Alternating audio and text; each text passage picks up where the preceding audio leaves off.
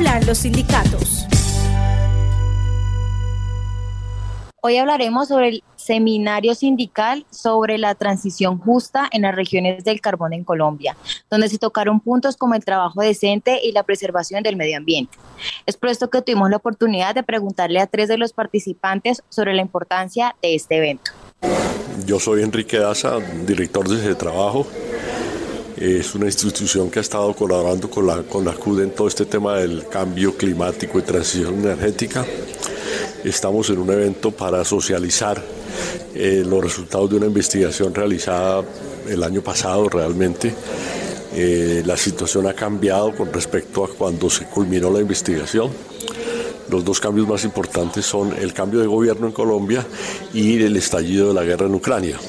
Eso ha cambiado el escenario, de todas maneras lo que se hizo en ese momento sigue siendo en lo fundamental válido y las conclusiones son que se requiere una transición hacia energías renovables, pero que esta transición está un poco eh, demorada por todas las situaciones nacionales e internacionales.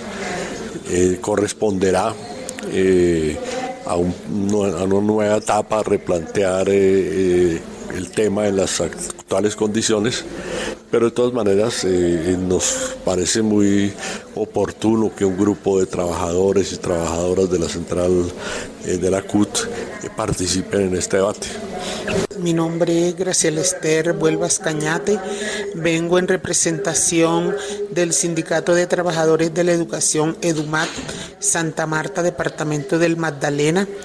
Bueno, eh, estoy participando por primera vez en esta eh, convención, como le podríamos decir, eh, nacional e internacional, para mirar los beneficios que vamos a obtener con el gobierno en estos momentos ante la problemática que tenemos sobre el carbón, el petróleo, sobre la destrucción que tenemos hoy en día.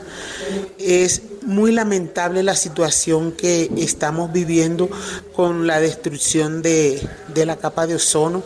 No hemos cuidado la casa de todos que es este planeta y bueno, eh, a partir de hoy mirar el qué hacer en los años venideros con estas exportaciones en algunos departamentos y pues y en Colombia no se podría dejar de un lado enseguida la explotación de estos recursos porque ellos generan para las comunidades inversión, pero también hay que mirar que no se sigan dando todo este desastre que se viene eh, dando en estos momentos para la humanidad y más que todo al pueblo colombiano que le hace mucho daño. En Ciénaga en particular ya los pescadores muy poco consiguen en su faena diaria, están pasando muchas necesidades porque los residuos del carbón está acabando con, con los peces. Entonces, pues hay que buscar la forma de que esto sea menos agresivo para las comunidades. Igor Díaz López, yo soy fiscal nacional de Centra Carbón. Bueno, tenemos una, una, expectativa muy importante de los trabajadores del sector carbón eh, por todo lo que hoy significa empezar a discutir o a analizar el tema de transición energética y más si ese tiene el concepto de transición energética justa. Nosotros hemos venido en nuestra región hablando del tema, preparándonos, hemos venido ya transitando en varios procesos. Eh, tenemos un proyecto para, para el tema de el sector minero energético, donde estamos incluidos usos entre y intracarbón. Hay un proceso también del colectivo de trabajadores para la transición energética solamente para carbón. Estamos inmersos en una discusión de diálogos improbables en el tema eh, retirada de, de, Glencore del Cesar, de los activismos.